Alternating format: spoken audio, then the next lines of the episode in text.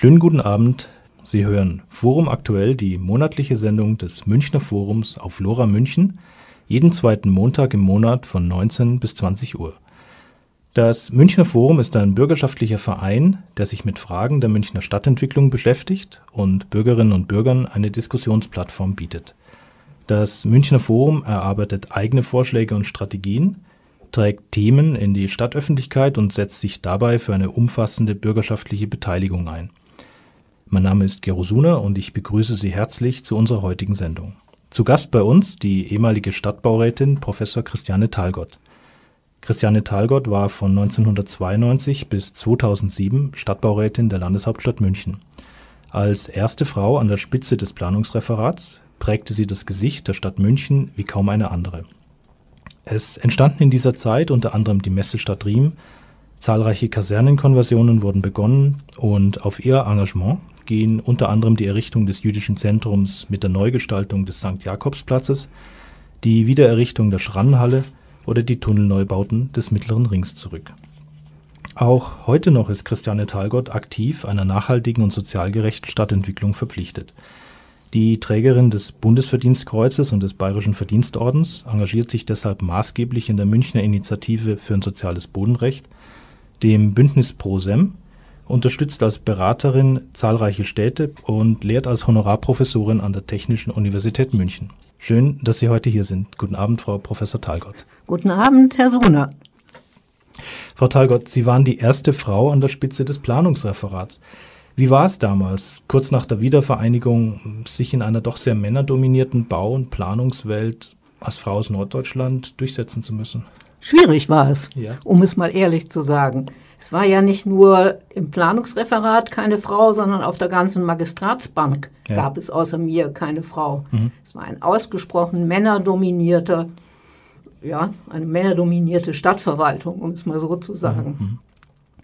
Und im Planungsreferat selber war es ja nicht nur so, dass es männerdominiert war, sondern es hatte seit vielen Jahren eigentlich keine technische Modernisierung stattgefunden. Mhm. Es gab eine sehr Hightech äh, Art Flächennutzungspläne zu umzusetzen. Aber in der Baugenehmigungsbehörde, wo das Massengeschäft war, gab es überhaupt keine Datenverarbeitung. Mhm. Also es war irgendwie merkwürdig, sehr professionell auf der einen Seite und die Arbeitsbedingungen für die Mitarbeiterinnen und Mitarbeiter ausgesprochen schwierig. Mhm. Und damit war auch die Arbeit im Referat natürlich nicht einfach, weil die Abteilungsleiter auch alles Herren waren und auch Herren, die eigentlich es nicht so richtig gut fanden, dass jetzt eine Frau an der Spitze war. Mhm, verstehe, verstehe. Welche, welche Schwierigkeiten waren das, sich durchsetzen zu können, zu müssen? Also erstmal hat mich das sehr verblüfft, dass es so männerorientiert ja. war. Denn wenn Sie von Norden auch in Europa nach Süden gehen, in den skandinavischen Ländern waren Frauen ganz selbstverständlich auch schon in, politisch an der Macht. Mhm. Und in Hessen, wo ich ja vier Jahre gearbeitet habe, war immerhin halbe halbe Männer mhm. und Frauen im Magistrat, also eine ausgesprochen auch bewusst gesetzte mhm. Mischung aus Männern und Frauen. Und hier gab es nur Männer. Mhm. Und ich denke, dass meine Wahl oder das Interesse an meiner Arbeit genau daher ähm, gekommen ist in der Münchner Verwaltung und übrigens auch im Münchner Forum, mhm. dass ich eben Frauenthemen in meiner Berufszeit immer bearbeitet habe auch, aber auch in Initiativen. Ich hatte ja, wir haben ja in Hamburg eine Initiative gehabt, die hieß Frauen planen um. Und mhm. meine Tochter sagte immer dazu, Frauen sind nicht dumm. Also ich habe das Thema der Differenz zwischen Männern und Frauen in der Planung eigentlich von Anfang an bearbeitet. Mhm. Und ja, und ich denke, das war auch das, was die Münchnerinnen und Münchner interessiert hat und besonders die Münchnerinnen. Und es waren ja die Stadträtinnen und das Münchner Forum, die ähm, sich für mich eingesetzt haben. Mhm. Mhm. Und da gab es dann auch immer Unterstützung und die waren auch kampferprobt, um es mal so zu mhm. sagen. Und zwar äh, quer durch die Parteien. Verstehe. Also das war keine Sache, die nur die Grünen oder nur die, ähm, die SPD beschäftigt hat, auch die Schwarzen, obwohl die das nicht so laut sagen durften. Mhm. Ja, wo Unterstützung ist, ist ja auch Gegenwind. Wie groß war der Gegenwind? Also in der Verwaltung war er, sagen wir mal, nicht klein, mhm. weil die Beunruhigung durch jemanden, der ganz neu war und andere Schwerpunkte gesetzt hat, war schon erheblich. Und ist ja auch kein Wunder. Mein leitender Verwaltungsbeamter hat immer gesagt, Sie müssen immer bedenken, dass die Männer mehr im Büro sind als zu Hause, mhm. also in ihrer Lebenszeit. Mhm. Und damit ist jede Veränderung und Veränderung im Arbeitsstil und Veränderung im Kommunikationsstil ist beunruhigend. Mhm. Gut, und das muss man dann erstmal üben. Ich bin dann jede Woche in jeder Abteilung gewesen, habe also immer, bin immer auf Wanderschaft gegangen für die Besprechungen, um die Mitarbeiterinnen und Mitarbeiter vor Ort zu erleben oder in ihren, in ihrer ja. Umgebung und nicht in meinem Dienstzimmer. Mhm. Und ich denke, langsam, aber sicher haben sie es dann auch äh, akzeptiert. Mhm. Das heißt, Sie haben das Planungsreferat modernisiert, im Gender-Themen reingebracht. Ähm, wie viele Mitarbeiterinnen, wie viele Mitarbeiter gab es damals? 750 ungefähr. Mhm. Und wir waren, man muss dazu sagen, dass davor ja eine relative relativer Bauboom gewesen war, mhm. so dass das Planungsreferat knapp mit qualifiziertem Personal war, weil die Leute abgeworben wurden mhm. etc. Also ich glaube, wir hatten über 800 Planstellen, aber die waren halt nicht besetzt. Und das heißt dann, als die schwierigen Zeiten kamen, ökonomisch, mhm. haben wir viel mehr geblutet als andere Referate, weil wir eben auf einem sehr niedrigen Niveau ja. begonnen hatten. Mhm. Aber ich denke mal, die jungen Leute hatten großes Interesse an der Datenverarbeitung natürlich, gerade in dem Massengeschäft mhm. der Baugenehmigung. Mhm. Vorher, wie gesagt, waren sie bei den Planern, bei den Flächennutzungsplanern und den, ich sage jetzt mal, den ja, intellektuellen Köpfen gab es das immer. Aber die Anwendung war mhm. nicht sozusagen für alle möglich. Und diese Frage, wie man im Alltag die Datenverarbeitung dann nicht nur hat, sondern auch anwendet und wie sie die Arbeit erleichtert, das war sehr wichtig zu realisieren. Da hat uns ja McKinsey geholfen, mhm. wobei die ja keine Ahnung vom öffentlichen Dienst hatten und immer vorgeschlagen haben, man soll eben kleine Bauvorhaben zurückstellen und die großen nach vorne holen, was mhm. ja überhaupt nicht geht. Also mhm. da merkte man diese unterschiedlichen Denkweisen ja. sehr deutlich und das war auch hilfreich. Ich denke, das war auch hilfreich für die Mitarbeiter zu begreifen, sozusagen, wie unterschiedlich die Arbeitsbedingungen in der freien Wirtschaft sind und im Haus und wie wichtig es ist, sozusagen fit zu sein im eigenen, mit der eigenen Arbeit und die auf moderne Methoden umzustellen. Wobei die Schwierigkeit, dass das, was sozusagen hineinströmt ins Referat, oft unter aller Kanone ist, was die Qualität der Anträge angeht oder mhm. so. Das konnte man dann natürlich viel deutlicher feststellen, als das vorher möglich war. Insofern war es für alle eigentlich, ähm, ja, nach einer Gewöhnungszeit, denke ich, eine große Erleichterung. Und die jungen Leute waren auch richtig aktiv dabei bei der Umstellung. Es war mhm. natürlich ein wahnsinniger Papierkrieg. Das kann man sich ja, ja gar nicht vorstellen. Wir hatten ja Keller voll Akten. Mhm. so. Das heißt, damals der klassische, die klassische Bauakte, ja. dickes Ding mit Knoten mit, obendrauf. Mit Knoten obendrauf, ja. Also ich habe das nicht für möglich gehalten, dass mhm. es sowas noch gab. Mhm, mhm.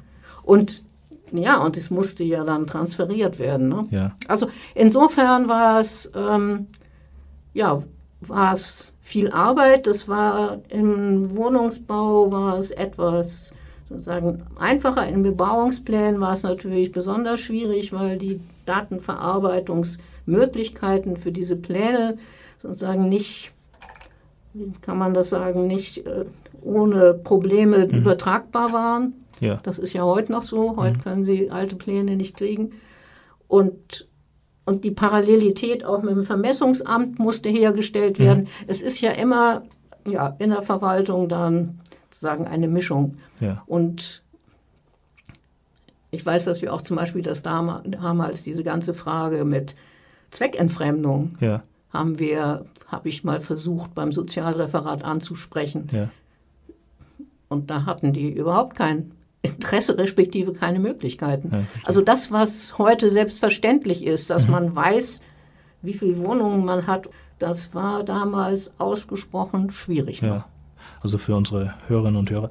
Zweckentfremdung heißt, Zweckentfremdung heißt, dass Wohnungen nicht zum Wohnen genutzt werden, Mhm. sondern eben zum Vermieten für Touristen oder sonst was Mhm. oder leer stehen gelassen werden, was auch sehr häufig ist. Mhm. Also dass man sozusagen dafür sorgt, dass die Wohnungen, die vorhanden sind, auch bewohnt werden. Mhm. Da ist die Zuständigkeit eben nicht im Planungsreferat, Mhm. sondern beim Sozialreferat.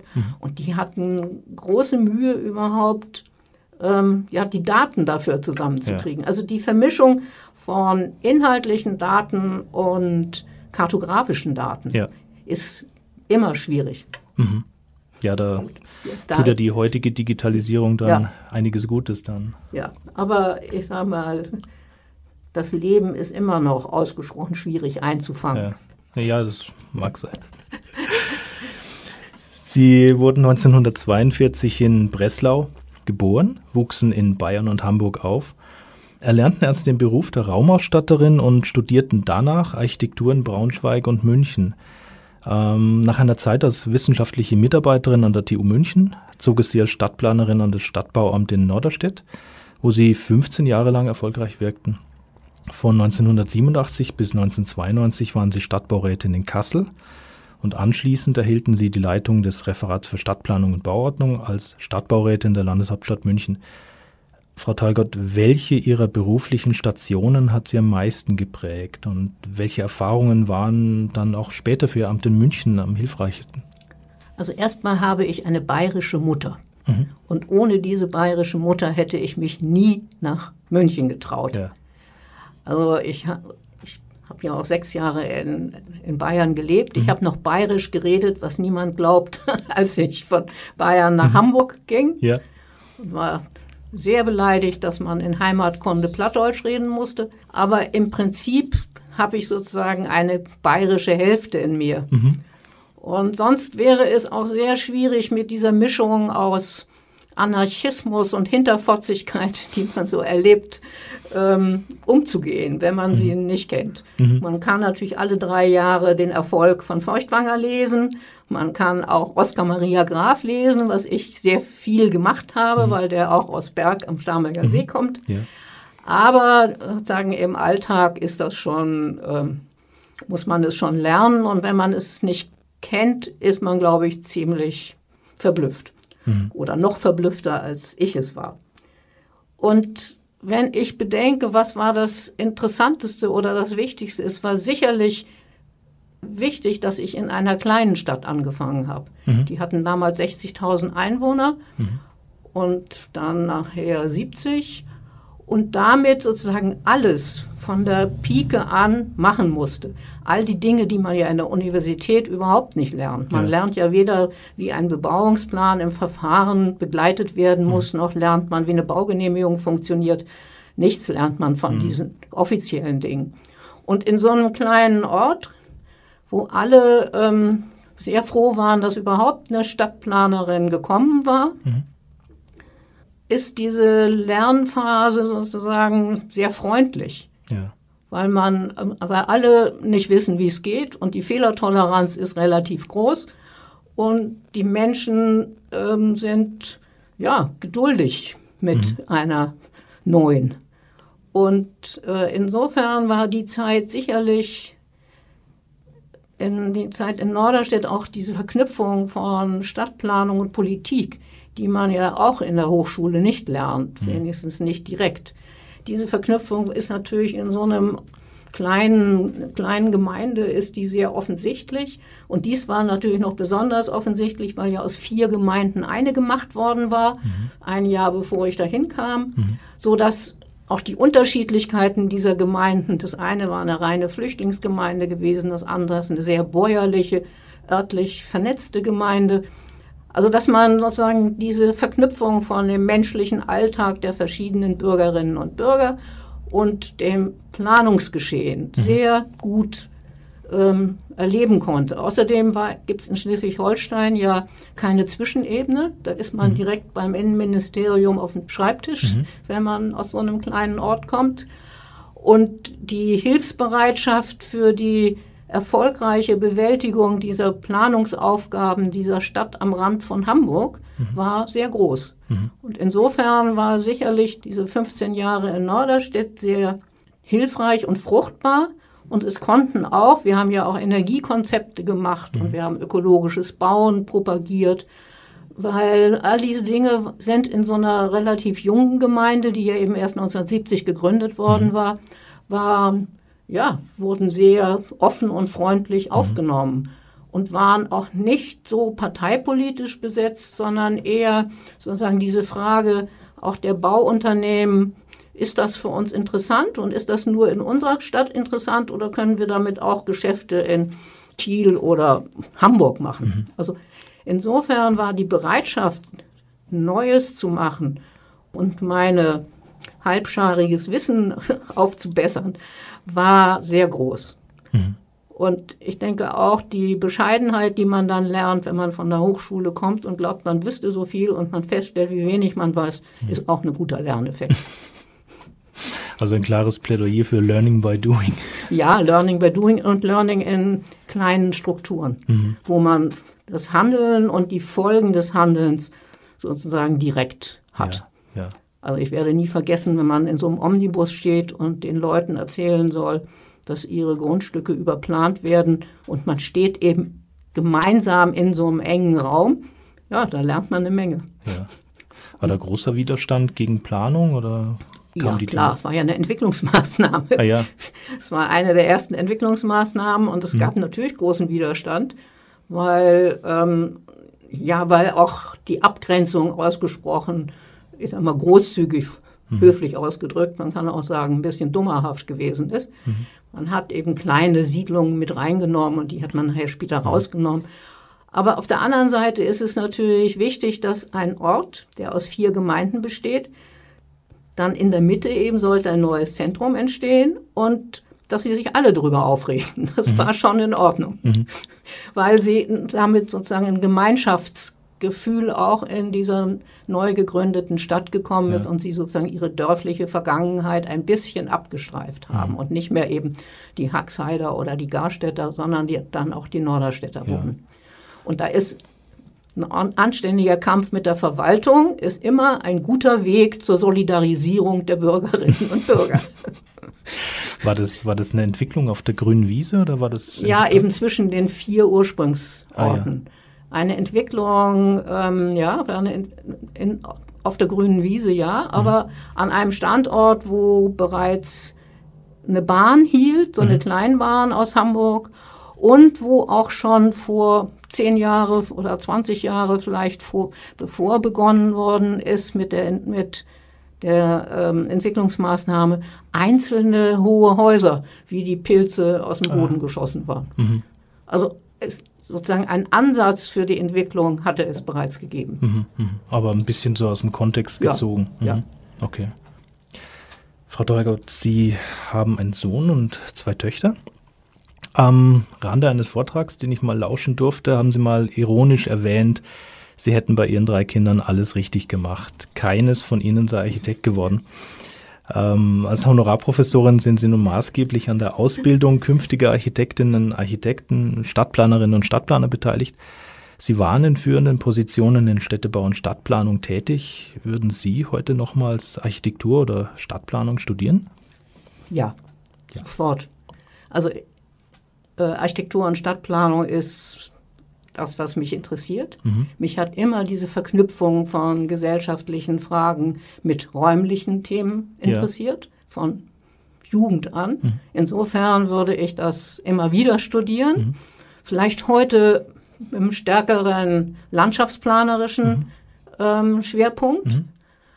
aber im Prinzip immer wieder. Und meine Kinder sind sehr anders obwohl zwei von ihnen, also meine beiden Töchter, jetzt sagen, ach, noch jetzt, heute Architektur zu studieren, wäre vielleicht sehr interessant. Mhm. Ja, ist nie zu spät. Es ist nie zu spät, ja. Das hat, habe ich Herrn Hild erzählt und da hat er voller Entsetzen, der hat ja so viele, noch viel mehr Kinder, mhm. der hat fünf oder mhm. äh, gesagt, oh Gott, das, jetzt habe ich das verhindert und das kann auch noch so spät kommen. Ja, es kam. Meine eine Tochter ist ja, ja Filmfrau, die mhm. macht Filme ja. und macht sehr viel Filme für im Bereich Städtebau. Mhm. Also, also für Planung auf dem Land, also ja.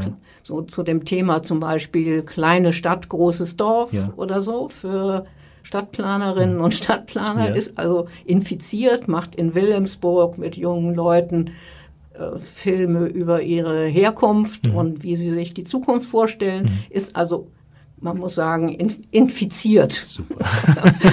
und ja, die anderen weniger. Aber mhm. ähm, sie haben alle ein starkes Interesse am menschlichen Zusammenleben. Mhm. Also das ja. Mhm. Zwar individueller und nicht so gesellschaftlich bezogen, aber trotzdem. Mhm. Also klares Plädoyer für Architektur und Stadtplanung. Ja, klares Plädoyer. Frau Talgott, wir haben über Ihren Werdegang, Ihre verschiedenen beruflichen Stationen und Ihre Erfahrungen als Stadtbaurätin der Stadt München gesprochen. Was waren damals die großen Herausforderungen für die Stadtplanung generell und speziell auch in München in der Zeit zwischen Wiedervereinigung und dem Ausbruch der Finanzkrise? Es war, München hatte immer eine große Flächenknappheit. Mhm. Das ist seit, ich denke, eigentlich 100 Jahren eines der schwierigsten Themen in München gewesen. Wie kommt man an die Flächen und wie kommt man an die Flächen, die so kostengünstig sind, dass man darauf Wohnungen auch für nicht nur Millionäre bauen kann. Mhm. Und in der Zeit, als ich kam, war das große Glück durch die Wiedervereinigung und die politischen äh, Großwetterlage, dass die Kasernen an die Stadt München gingen, die mhm. Kasernenflächen. Mhm. Und dass die Bahn ihre Fläche, die sie nicht für den Bahnbetrieb brauchte, obwohl wir fanden, sie bräuchte eigentlich mehr für den Bahnbetrieb, als sie behalten hat am Ende, ja. aber das war nicht zu beeinflussen ähm, dass sie die Flächen der Bahn, die sie nicht brauchten, rechts und links, also nördlich und südlich der Bahntrasse, ähm, für die Bebauung freigegeben hat. Mhm. Und dass wir in dieser Zeit damals, als das noch nicht alles sozusagen so Alltagsübung war, hatte die Stadt München schon, bevor ich gekommen bin, Einleitungsbeschlüsse für Entwicklungsmaßnahmen sowohl auf die Kasernen als auch auf die Bahnflächen gelegt, mhm. so dass wir eine sehr gute Verhandlungsposition hatten. Mhm. Und dann eben ähm, mit den Eigentümern Bundesrepublik Deutschland, wobei die das schwierigere Eigentümer war, und der Bahn AG damals noch, über die Nutzung und Verwertung der Flächen und die Bedingungen reden konnten. Nun haben wir ja 1993 die Sobon aufgelegt mhm. und damit sozusagen ein Regelwerk gehabt, was für jedermann und jede Frau galt, wenn Flächen von Nichtbauland zu Bauland wurden, wie dann der Beitrag für die Gemein fürs Gemeinwohl sein musste. Mhm. Und es war auch klar, dass in einer Entwicklungsmaßnahme ein höherer Beitrag geleistet werden mhm. musste. Mhm weil eben mehr Flächen für Gemeinbedarf nötig waren, weiterführende Schulen, Bahnhöfe, Trambahn etc. Mhm. Und diese, sozusagen diese Vorbereitung durch die vertragliche Formulierung der Sobon und dann sozusagen die vertraglichen Auseinandersetzungen mit diesen großen Grundeigentümern, das passte gut zusammen. Mhm. Da war die Übung da, wie man damit umgeht, da mhm. war auch das Wissen da, was zuzumuten ist eigentlich. Und die Bahnleute hatten ja großes Interesse daran, dass das zügig ging. Mhm. Und wir hatten großes Interesse daran, dass es zügig ging. Und wir hatten von Anfang an nicht nur den Wohnungsbau und die Infrastruktur im Kopf, sondern auch diese gewerblichen Nutzungen, die auf, an den Bahnflächen immer waren, mhm. die ja so ein Biotop für kleinteiliges Gewerbe waren. Mhm so dass wir bei den Verhandlungen sozusagen immer außer dem Wohnungsbau das Gewerbe mit im Blick hatten mhm. und auch also mit auf der, auf der Agenda, um Gewerbeflächen auch wieder herzukriegen, wenn auch vielleicht nicht am selben Standort, weil das schwierig war, aber an anderen Bahnstandorten, die dafür herzukriegen. Und ähm, insgesamt das Interesse daran war auch, eine hohe Dichte zu realisieren bei der Bahn. Es war auch ein Interesse, kon relativ konfliktfrei durchzugehen, was zum Beispiel für den Sportverein wichtig war. Mhm. Also so, die Bahn war, ich sage jetzt mal, nicht einfach, aber interessengeleitet, während mhm. die Bundesrepublik erstmal sehr verblüfft war, dass ihre eigenen Gesetze auf sie angewandt wurden. Und äh, so ein anständiger ja, Militär kann das schon überhaupt nicht verstehen. Wobei wir dann begriffen haben, dass das Militär echt schlechte Karten hatte und deswegen auch so widerborstig war, weil die nicht mal Geld hatten, einen neuen Schrank zu kaufen. Mhm, mh. Also weil die Finanzierungsfragen, also das Geld strich die Bundesregierung ein mhm. und die Bundeswehr, die dort war und dann mhm. sich verkleinern musste oder irgend sowas, kriegte davon keinen Cent. Mhm. Und wenn man das mal begriffen hat, wo die Interessenkonflikte liegen, mhm. dann kann man natürlich auch anders damit umgehen. Dann haben wir auch die Bundesrepublik ein bisschen geärgert, indem wir ihnen ihre Schwarzbauten um die Ohren gehauen haben. Also das ist, das ähm, war die Voraussetzung, das zu tun, was jahrelang nicht möglich gewesen war, nämlich mhm. größere Flächen zu entwickeln. Die Voraussetzungen waren gut. Mhm. Die Verhandlungsposition, wie gesagt, war, was die Bahn anging, klar.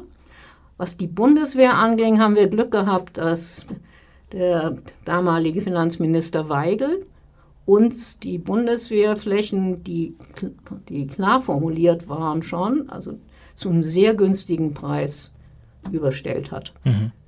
Also da haben wir richtig Glück gehabt. Ja. Der hat ein großes Herz für die kommunale Seite gehabt, der Herr mhm. Weigel, hat das in seinem Haus da, die waren wohl alle mit der Euro-Umstellung beschäftigt, auch durchgesetzt. Mhm. Denn so günstig war es nie wieder. Ja. Denn hinterher waren ja alle diese Verhandlungen noch ja. viel schwieriger. Und dadurch konnten wir mit dem Ackermannbogen und der Panzerwiese und all diesen Flächen, mhm. die haben wir sozusagen sehr günstig gekriegt und haben sie so entwickeln können, wie es für die Stadt wichtig war, mit zum Teil eben mehr als 30 Prozent geförderten Wohnungsbau, aber zum Teil auch eben genau die Münchner Mischung zwischen Wohnen für obere, mittlere und mhm. untere Einkommensschichten. Ja, ja. Aber die Stadt München musste diese Flächen kaufen vom Bund? Ja. Mhm. Die Kasernenflächen mussten wir kaufen. Die Bahnflächen haben wir nicht gekauft. Bei den Bahnflächen haben wir mit der Bahn mhm. sozusagen so einen Deal gemacht. Ja. Da haben wir die öffentlichen Flächen bekommen und ja. sie haben auf ihre, ähm, haben die Entwicklung der Flächen, die Flächen behalten oder verkauft an Dritte. Ja, bei den Kasernen, die haben wir gekauft. Mhm. Und eben, wie gesagt, dank Herrn Weigel, sehr günstig. günstig. Mhm. Und wir haben uns auch bedankt mit einer schönen Broschüre bei ihm. Mhm, die kenne ich ja. ja. ja. weil ich denke, ähm, ich glaube nicht, dass er im Detail so genau wusste, was er tat. Mhm. Aber ähm, es war wirklich, und es war ja nicht nur wahrscheinlich für München, ja. es war für alle Kommunen ja. ein ganz, ganz großer Schritt, dass sie diese Flächen zu günstigen Bedingungen bekamen. Mhm. Wenn man denkt, wie schwierig das dann hinterher gewesen ja. Also als der Oberbürgermeister von Kassel, der eigentlich kommunal freundlich hätte sein müssen, hm. das überhaupt nicht mehr geschafft hat ja. bei seiner Beamer. Hm. Also das Ergebnis spricht für sich selbst. Ja. Aus Ihrer Sicht, was ist richtig gute Stadtplanung? Oh.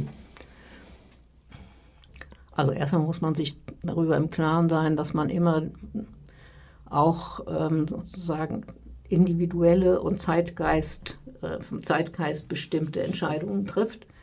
Es mhm. gibt, man kann nicht alles richtig machen. Man kann nur sagen, das versuchen zu machen, dass man, dass, dass die Mischung in der Stadt angesetzt wird wir. Mhm. Ob sie dann immer realisiert wird, ist nochmal eine andere Frage. Das haben wir in Riem ja sehr schmerzhaft erlebt, dass wir eigentlich ein Drittel untere, ein Drittel mittlere und ein Drittel obere Einkommensgruppen hatten in dem ganzen Stadtteil und nachher die Leute, die Wohnungen für obere und mittlere Einkommen haben, sie alle an untere Einkommen vermietet haben mhm. und damit den Stadtteil sozusagen ein totales Ungleichgewicht mhm. gemacht haben, mhm. wogegen man gar nichts machen kann. Das mhm. ist wie wenn man äh, wie am Anfang in Riem kein Einzelhandel war, obwohl uns ein Einzelhändler, ein großer versprochen hat, er baut einen Laden. Er hat es drei Jahre versprochen und nicht gemacht.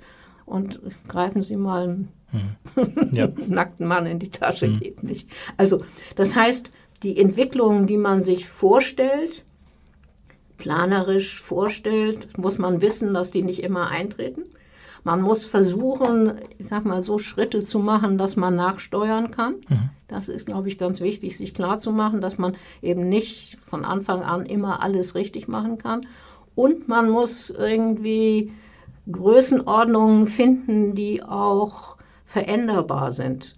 Das mit den Größenordnungen ist besonders schwierig. München hatte, als ich kam, hier immer sehr große Projekte realisiert. Mhm. Und dass wir mussten dann irgendwie lernen, dass die eigentlich kleiner sein müssen. Mhm. Und ähm, damit man dann Veränderungen machen kann. Und wir haben ja auch neue Bauherrengruppen mit den Genossen, mit den jungen Genossenschaften gefunden. Und dann sind diese großen ähm, Bausteine zu groß. Aber grundsätzlich wichtig ist, sich klarzumachen, ich muss die Stadt sozial mischen mhm. und ich muss sie von der Nutzung mischen. Mhm.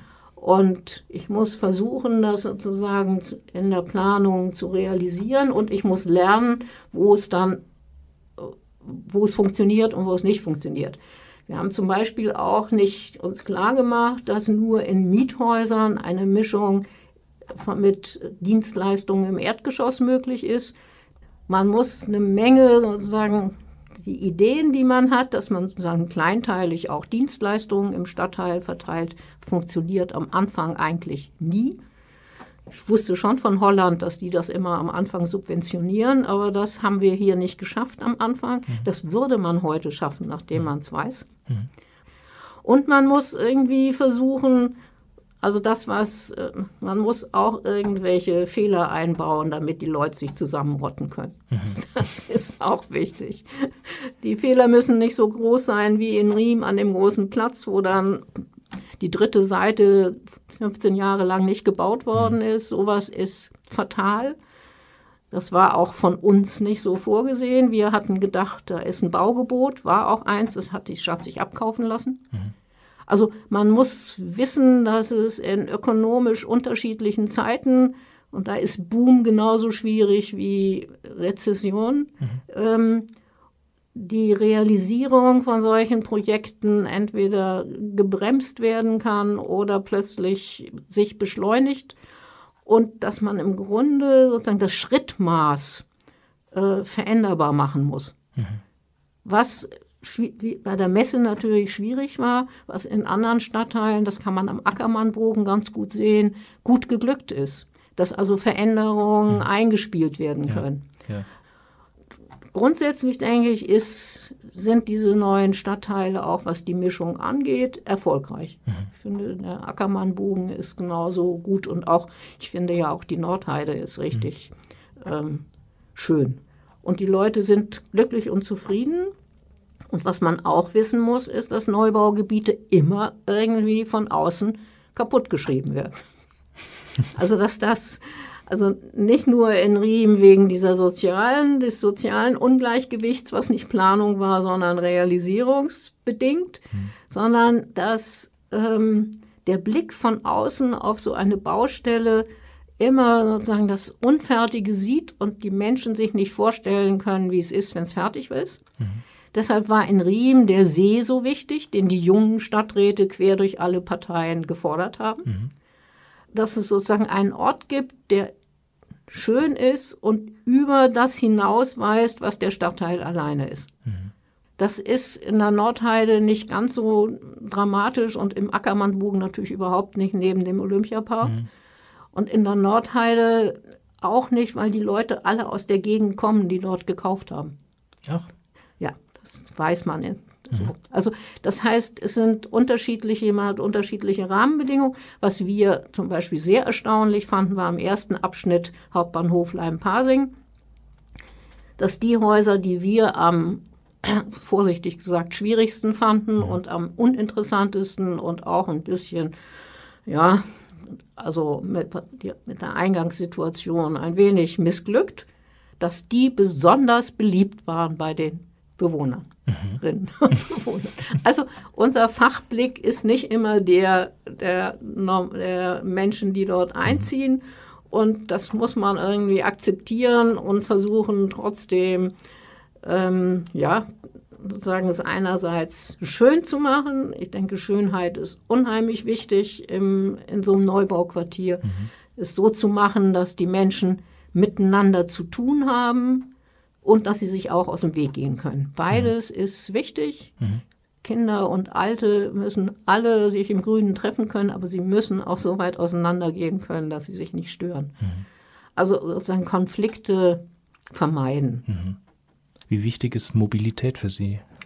Ja, das ist eins der schwierigsten Themen natürlich. Ja. Weil heute das Auto mehr Platz braucht eigentlich als eine Wohnung. Ja.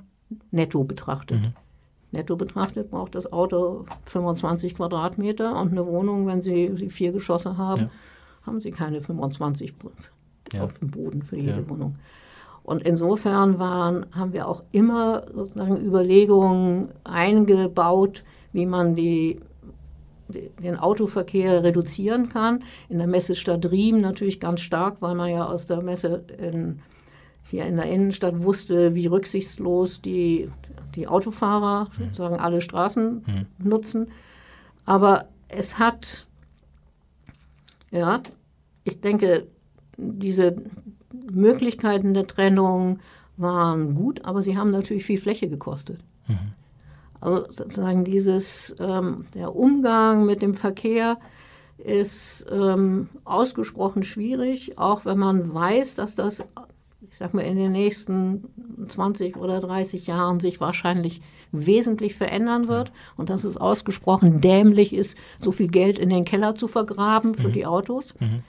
ist es trotzdem heute eben oder war es vor 15 Jahren nicht möglich, eine Planung zu machen, die das voraussah. Mhm. Wobei wir ähm, das schon vorausgesehen haben und einen Teil der Garagen eben nicht in die Erde gepackt haben, sondern mit Hochgaragen bedient mhm. haben, nach dem Motto, das kann man dann eines Tages abreißen mhm. und dafür Wohnungen bauen. Mhm.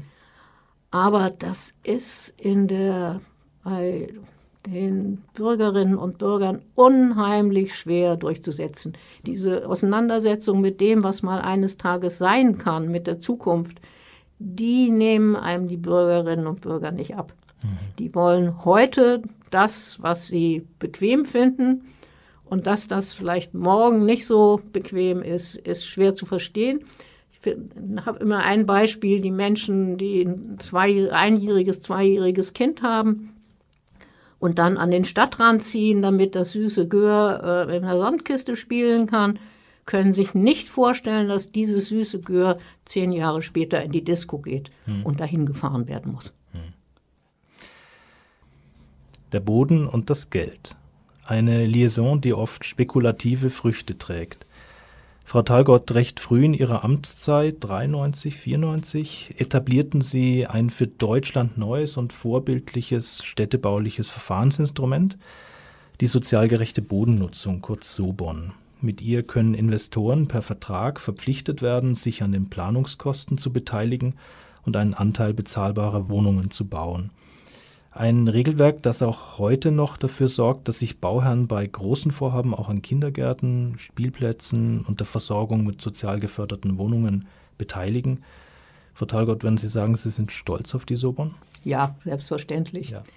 Aber ich denke, sie ist nicht nur auf meinem Mist gewachsen, mhm. sondern man muss sehr deutlich sagen, dass München dieses Thema auch in den Jahrzehnten davor immer behandelt hat. Ja. Denn als ich kam, war es so, dass der Stadtrat beschlossen hatte, dass in jedem Neubaugebiet 40 Prozent sozialer Wohnungsbau realisiert werden sollte. Das war Herrn Kronawitters ähm, mhm. Forderung gewesen. Und damit eigentlich man überhaupt keine Interessen, Interessenten mehr für neue Bebauungspläne hatte. Mhm. Also das war, da hat, war die Schraube überdreht. Mhm. Und die Tatsache, dass man ein Regelwerk finden muss, was sozusagen ausgeglichen ist mit wo die Interessen derjenigen, die bauen und derjenigen und der Stadt miteinander abgeglichen werden. Das war ganz wichtig. Wir haben ja auch dieses Regelwerk mit den Investoren erörtert. Und interessanterweise war sozusagen der wesentliche Knoten, den man durchschlagen musste, der, dass man ihnen klargemacht hat, wenn es so ein Regelwerk nicht gibt, werden alle Flächen, die der Stadt gehören, ausschließlich für geförderten Wohnungsbau hergenommen. Und dann können sie zwar, sind sie zwar frei, aber das hat natürlich Folgen für die Nachbarschaft. Und diese Folgen für die Nachbarschaft haben sie dann mehr gefürchtet, als dass sie bei ihren eigenen Flächen eben immer 30 Prozent oder heute sind es 40 geförderten Wohnungsbau realisieren müssen, mhm. weil sie dann selber sozusagen mit die Verteilung bestimmen können mhm. und man diese Mischung ja auch in Häusern oder in Quartieren machen kann. Mhm.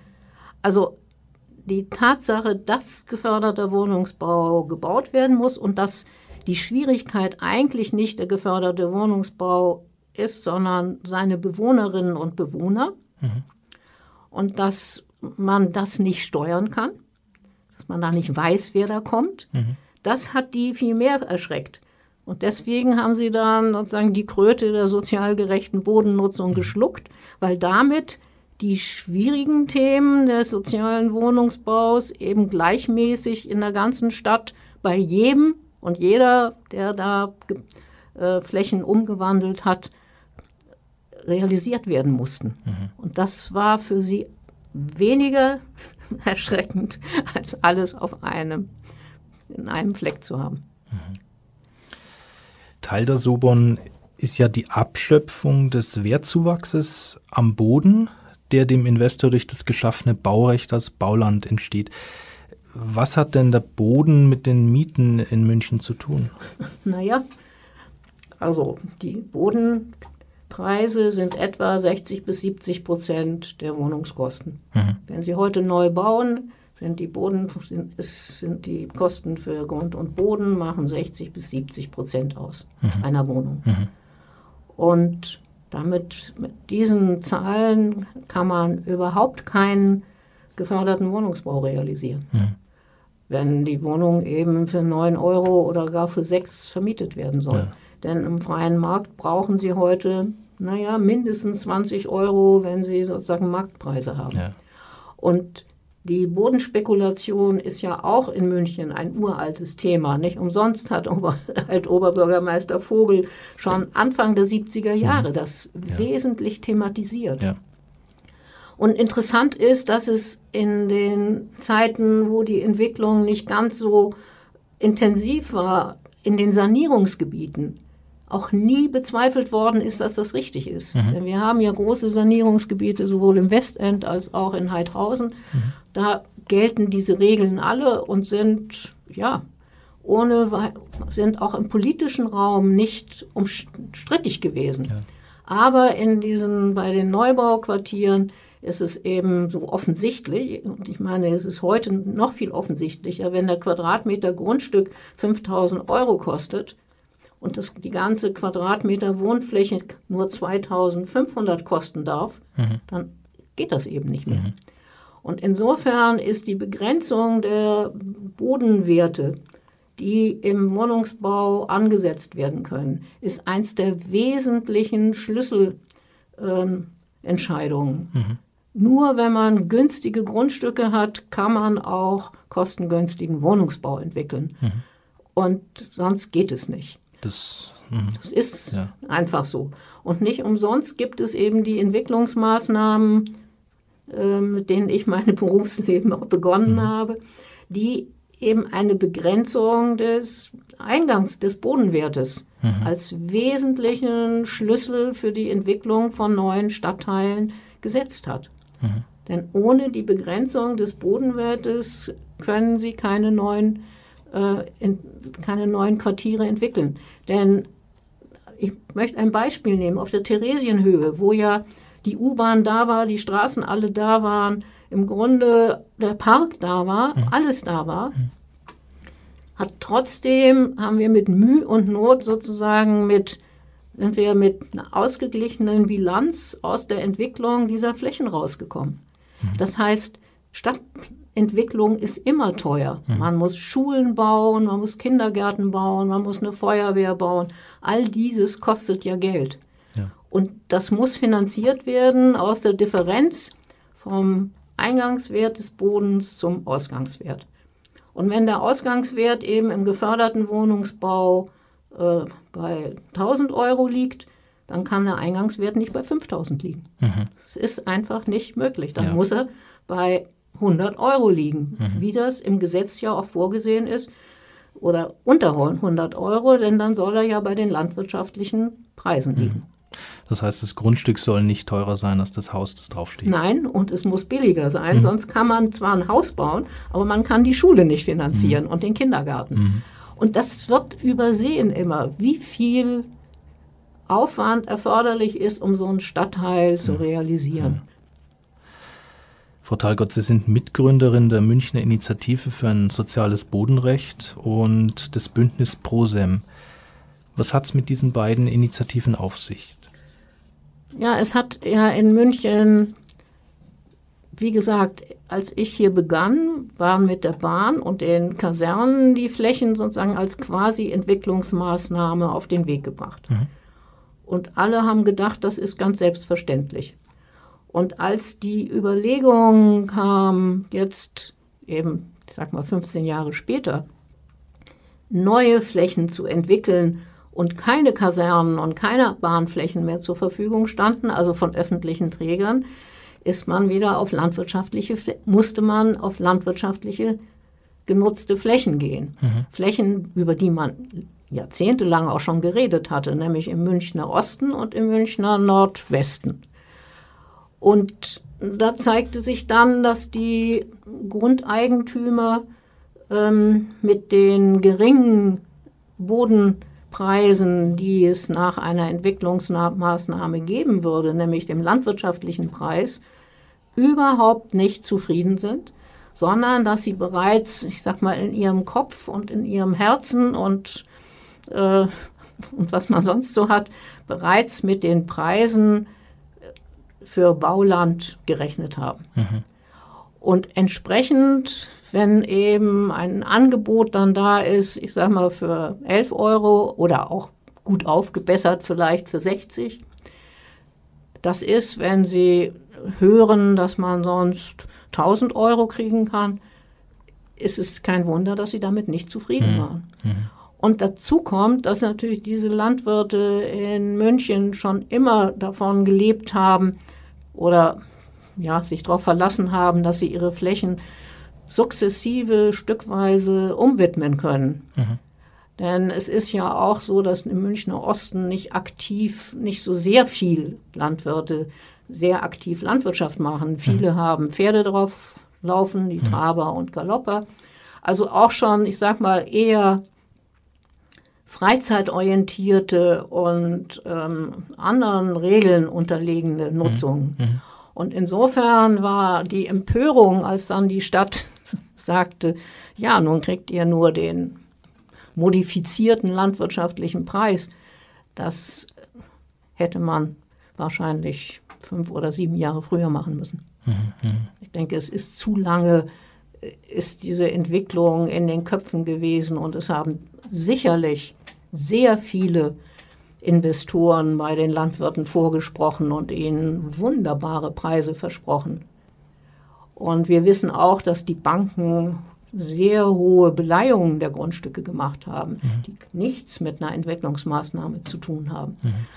Das ist zu lange ähm, sozusagen nicht systematisch bedacht worden. Und interessant ist, dass ja damals als Perlach gebaut worden ist oder geplant worden ist, mhm. als erstes Mal ein Entwickler eingeschaltet worden ist, der für die Stadt bei den Landwirten die ganzen Grundstücke gekauft hat. Mhm. Und zwar zu nicht spekulativen Preisen, mhm. sondern ich sag mal ein bisschen natürlich mhm. immer, aber nicht so hoch. Mhm. Und der auch gleichzeitig Ersatzflächen angeboten hat. Mhm. Und die Organisation solcher Maßnahmen, dass nicht die einzelnen Betroffenen mit einzelnen Investoren schon in Verhandlungen sind, bevor sagen das Ganze in irgendeiner Weise in einer rechtlichen Form äh, eingetütet ist. Mhm. Das ist nicht klug mhm. gewesen. Warum ging das damals? Ähm, warum haben die Landwirte sich damals darauf eingelassen? Warum tun sie es heute nicht? Ja, damals waren die Frage bei einem Gebiet dieser Größe wie Perlach, hätten die im Einzelnen nichts machen können. Sie hatten übrigens auch winzige Grundstücke. Ja. Also, und es war ja rundrum nicht so viel. Mhm. Also das heißt, man hätte das alleine, hätte man daraus keinen mhm. äh, Gewinn ziehen können. Und im Münchner Osten und im Münchner Norden sind die Entwicklungen natürlich gleich nebenan, die auf dem freien Markt passieren. Mhm. Und dann kann eben einer, ist noch nicht in der Entwicklungsmaßnahme und kann die Sobon äh, anwenden und der nächste ist in der Entwicklungsmaßnahme und hat einen, kriegt einen geringeren Preis. Mhm. Und das ist in München, wo das Bauland so knapp ist und wenn man eben so viele Jahre darüber redet, muss man sich nicht wundern, dass die Menschen dann eigene Wege suchen und finden, wie sie so viel wie möglich für sich gewinnen können. Mhm. Das heißt, es wäre fair, in einem Gebiet dann großflächig eine Maßnahme, Entwicklungsmaßnahme einzusetzen, damit da gar keine ähm, Ausreißer stattfinden. Ja, richtig. Mhm. Und man muss, ich glaube, man muss ziemlich von Anfang an sozusagen den, ähm, die einfangen, die da mitmachen sollen. Wobei da natürlich das große Problem ist, dass die eigentlich kein Interesse haben. Mhm. Und das ist ähm, in, in einer Maßnahme, wie es in Perlach war, wo es so riesig ist, ist das ganz was anderes. Da haben die Einzelnen Interesse. Mhm. Ich sag mal, in, ähm, im Münchner Osten oder im Münchner Norden denkt sich jeder, das kann ich auch äh, in den nächsten 50 Jahren sozusagen stückweise realisieren. Mhm. mhm. Mhm. Das wird mir schon glücken. Mhm. Ähm, und das ist eine Schwierigkeit, weil dann die Stadt die übergeordneten Infrastruktureinrichtungen nicht finanzieren kann. Mhm, die müssen dann aus Steuergeldern finanziert werden. Die finanziert dann jeder, der in der Stadt ist, damit ja. der Landwirt mehr Geld kriegt. Das kann es eigentlich nicht sein. Mhm. So das ist ein echtes Gerechtigkeitsthema, ja. Ja. das man aber sozusagen nicht so, so dehnen kann, weil verständlicherweise die Landwirte sagen dann, wir wollen doch weiter Landwirtschaft machen, ja. auch wenn sie das in Wahrheit vielleicht mhm. äh, für die Kinder das sowieso schon nicht mehr wollen. Also mhm. da ist man in, einem, in einer schwierigen Situation und in Freiham war das anders, weil in Freiham die Flächen ja schon in den 60er Jahren ja. gekauft worden sind. Und ähm, das heißt, diese ganze Frage, wie man so eine Entwicklung steuert, das ist im politischen Diskurs, wenn es strittig ist, ganz schwierig, weil man im Grunde sehr früh die Hauptentscheidungen fällen muss, bevor ähm, die Einzelnen sozusagen ihre Einzelinteressen bis zu Ende formuliert und umgesetzt haben. Mhm, mhm. Was ist aus Ihrer Sicht die Tendenz für die Zukunft? Wie entwickelt sich München in den nächsten 30, 50 Jahren weiter? Ich denke mal, dass München weiter ein, eine hohe Anziehungskraft haben wird, mhm. weil die Menschen kommen zur Ausbildung, sie kommen zur, zu den kulturellen Ereignissen, sie kommen, um sich zu amüsieren, sie kommen, um zu arbeiten. Und unsere gesellschaftliche Struktur wird sich weiter so verändern, dass die Menschen nicht in großen Familienverbänden, sondern alleine sind. Mhm. Und dann sind Städte sozusagen das bessere Angebot. Mhm. Und deshalb ist es so wichtig, dass wir einerseits in den Neubaugebieten den Genossenschaften Möglichkeiten geben, sozusagen die kleinteiligen Familienersatzstrukturen herzustellen. Mhm. Denn das ist es ja. Und das ist für unseren gesellschaftlichen Zusammenhalt von enormer Bedeutung. Mhm. Und auf der anderen Seite muss man sich klar machen, dass die Menschen in der Stadt, in die Stadt gehen, weil sie auf die Dienstleistungen eben rekrutieren, ob das die Disco ist oder der geriatrische Arzt, ist dann egal. Und dass diese Angebote immer sozusagen stärker zentralisiert werden auch. Auf der anderen Seite mit den modernen Medien man natürlich auch unabhängiger vom Ort wird. Auf der anderen Seite ist der Mensch auf ein kommunikatives Wesen und nicht nur mit dem äh, iPad sondern er will auch real mhm. kommunizieren. Und das mhm. sieht man ja, wenn man zum Beispiel am Wochenende, wenn schönes Wetter ist, an der Isar ist. Ja.